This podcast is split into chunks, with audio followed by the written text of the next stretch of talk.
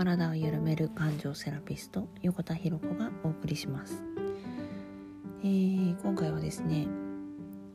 ちょっと特にテーマ決めてなかったけどちょろっと気になったことがあったので、えー、お話ししていきます、えー、ちょっとパートナーシップのことですね。えー、うんとですねパートナーシップをこじらせている人のほとんどが相手に、えー、自分の寂しさあと幸せになりたいという気持ち愛されたいという気持ち、えー、全てをですね、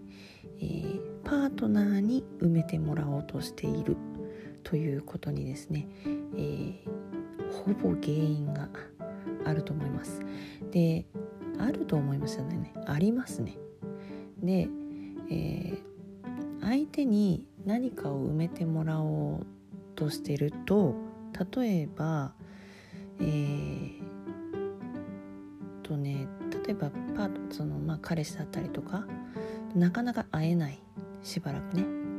まあ、中にはいますよね。きっとなんか1ヶ月とか1ヶ月に1回会えればいいとかっていう方もいると思うんですけど。えー、とか言った時にもう寂しくて寂しくて気になって気になって、えー、もしかしたら浮気してるんじゃないのか？他になんかこういい子ができるんじゃないかとか？なんかそんなことをね、えー、気になったりとかして本当は私じゃない方がいいんじゃないかとか、えー、こうなんつうの？こういうちょっとこうここれこれこういう系の女の子の方がいいんじゃないかとかね？なんか余計なもういらない心配をしてしまうというね、えー、こじらせモードにね入ってしまうんですよね。でもまあ結局これが苦しいから、えー、友人とね予定を年中入れてみるとか、えー、まあ、あとはなんか人によっては男の人他の男の友達とかでねその寂しさを埋めるとかっていうのをねこうやってしまったりとか。でこれはその瞬間は埋まるけど、えー、これやってたら一生埋まりません。ででなんで言い切れるのかっていうと実は私が昔これだったんですね。あのもう超あのこじらせ前のめり系女だったのであのとにかくとにもかくにもですね私男の人は浮気するっていう設定をしていたので遠距離恋愛をしていた時期があったんですけどあのいつでもね浮気をするっていう隙がたくさんあるわけじゃないですか遠距離恋愛って。なんか1ヶ月に1回とかいうレベルじゃなかったのでその時って数に2ヶ月とか3ヶ月に1回ね会えればいい方なんなら学生だったのでそう簡単に会えなかったんですよね大学生だったので。っていうね。だからもう浮気の心配しかしないんですよね。でもう寂しいじゃないですか。寂しいからバイト先の人とめっちゃ遊ぶとかね。年中飲み歩いてるとか。なんかそんなようなことばっかりしてたんですけど。でもやっぱりね寂しさとか、まあ、孤独感とか、まあ、幸せになりたいとか、まあ、そうそう当時私なんかは婚したら幸せになれると思ってたし子供を産んだら幸せになれると思ってたんですよね。確かにその子供を産んだり結婚することへの幸せもあるのはあるあると思いますだけどそれだけではないわけですよねだってこその自分の産め方がちゃんと分かっていれば子供を産んでようが産んでいまいが結婚してようが結婚していまいが幸せなものは幸せだし寂しくないしうーんね何かをこう埋めて誰かに埋めてもらおうなんてねいう風にならなくなるわけだから自分の中にしか幸せはないってちゃんと気づけるんですよね。で、えー、これね本当にずっと続けてると突然ポッとこう一人になった時あのなんか誰ともなんかこう予定がつかなくて自分がいざねもうなんか無性に寂しくてしょうがなくってあの無性に一人でいたくないぐらいこう寂しさと孤独感に襲われた時にそういう時に限って捕まんなかったりするんですよね飲める人とか遊べる人とかが。で結局仕方なく私はコンビニとかでお酒を買って家でちまちまこうお酒をテレビを相手にねお酒飲んでみたりとかなんか借りてきた DVD 見ながらなんかお酒を飲むとかしてその場をなんとなくこう埋めるんですけどあのそういう時に限ってあの友達がねなんかこう彼氏と一緒に過ごすとか別の友達と過ごすとかっていうこうなんか誘った人たちが自分の外で楽しそうな人たちばっかりでこう埋まっていくんですよね。途端にすごい孤独感にこう襲われてもう言い知れない不安感にねなんかこう襲われるというかねっていう経験が私もありましてでまあ今はねないんですけどそういうのは。あのっていうのもですね結局あのこれはもう経験上分かったことなんですけど寂しさも孤独感も、まあ、あと幸せにしてもらいたいってやつもとね自分が変わらなければ何にも埋まらなかったんですよね。でうんだから子供結婚して子供が生まれてて別に夫婦関係が悪くなかったとしても、えー、どこかねなんかこう今度ね世間から置いてかれてるっていう風に思っちゃった時期もあったんですよねあの最初の頃の結婚の時にね。でもこの時は最初の頃の結婚の時はあの私そういう埋め方を知らなかったのであの旦那のせいにしてたんですね。当時の元旦那さんのせいにしてたし。あの、ね、朝行ったっきり帰ってくるの深夜とかだったので仕事柄。なんか長男と2人っきりでねなんか過ごすことも多かったのでなったのでまあまたちょっとね浮気症っていうのもあったので余計なんかこう不安に駆られてたんですけどそう、まあ、結局そのね浮気症っていうのも私自身が引き寄せていたものだったのであの今となってはねわかるんですけどそうなので子供がいるからって寂しさって生まるもんじゃないんですよね実は。逆に子供がいるからこそのなんか残酷な寂しさっていうものは私散々味わってきているので結婚してるからって子供がいるからって寂しさが埋まるわけではないんですよね。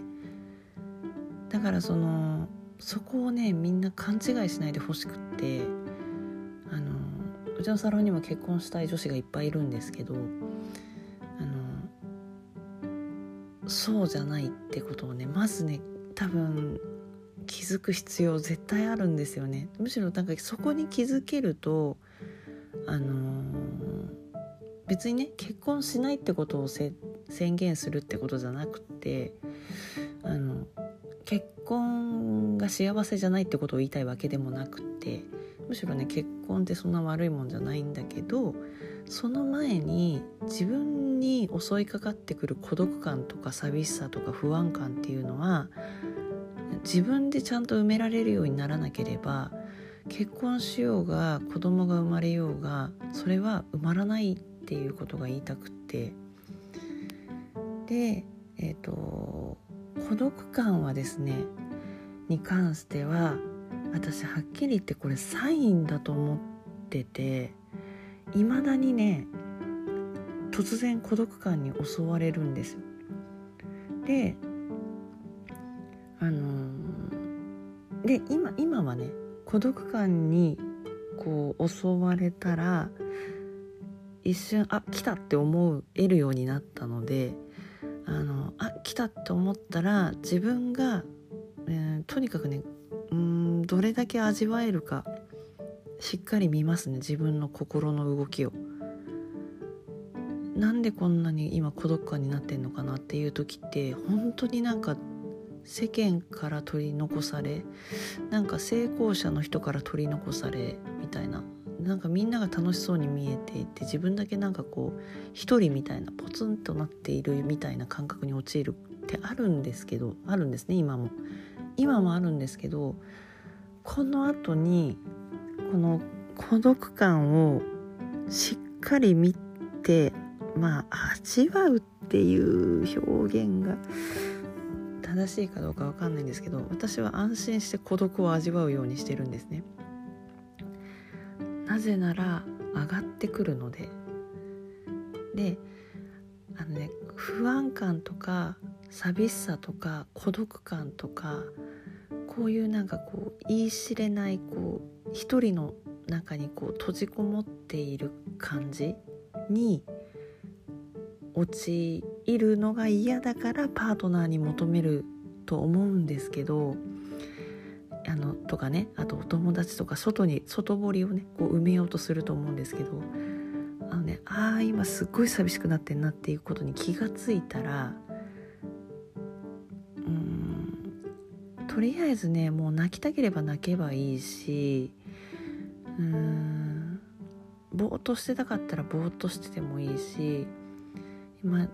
その今できるこの動ける範囲内で、うん、今したいことをねしててあげるんですよ。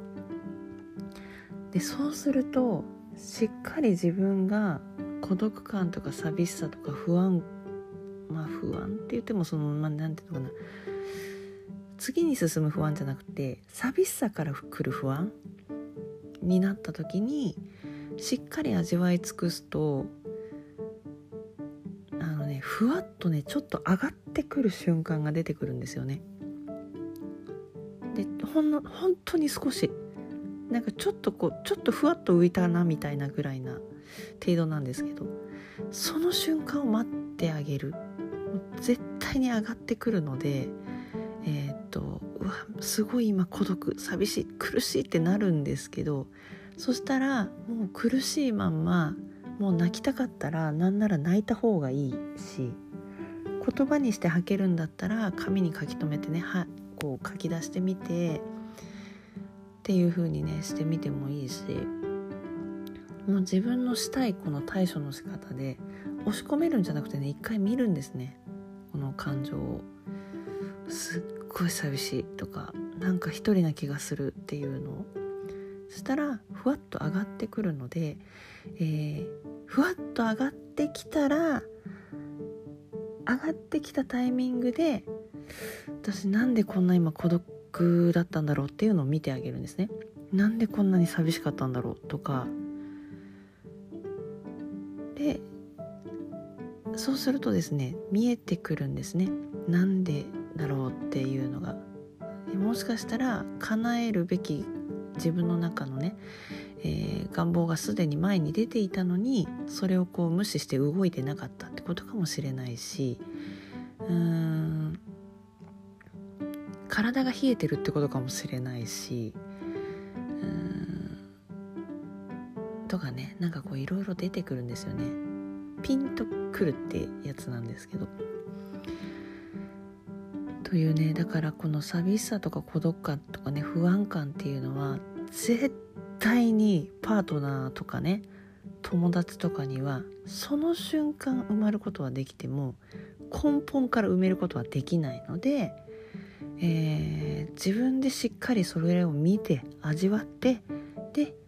ふわっと上がってきた時にさてなんでこんな苦しかったのかなっていうのを見てあげるっていうね。これをやってあげるだけで結構自分の体って満足してくれるので、あのいきなりねもうなんかあっけらかんとしてみたりとかっていうねそういうことが起きたりとかします。はいなのでですね、えー、そうちょろっと気になったことっていうのはこれだったんですね。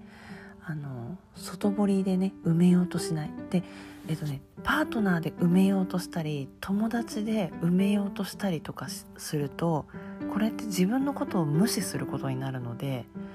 あの突然無気力になったりとかしだすのであの体の中が反乱を起こしていることになるんですね。でえっ、とねそれも外堀埋めようとすると感情に蓋をするのと全く同じなんですよだからあの、まあ、見なかったことにしてるのと一緒なのででこれをずっと続けてるとあの反乱を起こします。あの頭の中ぐっちゃぐちゃになります。なのでねあの外堀を埋めようとしない。あの自分絶対に一人になんかならないので人間って。一人になれないので。だからそういう不安にこう陥る必要はなくて。だいっそのことをもう味わう。泣くなら泣くなんなら泣けるこう映画でも見るみたいなぐらいね私よくやりますけどあのもう反強制的に泣くっていうね映画を見ながら。でっていう風にしてねこう感情を押し込めないようにしてほしいんですよね。反乱を起こしてしまう前に寂しさは外堀で埋めないというね私がよく言ってるこの八木さやちゃんとかが孤独な時間はあの優雅な時間だというふうにねこう言ってるんですけど本当にその通りだと私は思っていてあのなので安心してねこの孤独という優雅な時間をね味わってほしいと思います。はいそれでは最後まで聞いていただきありがとうございます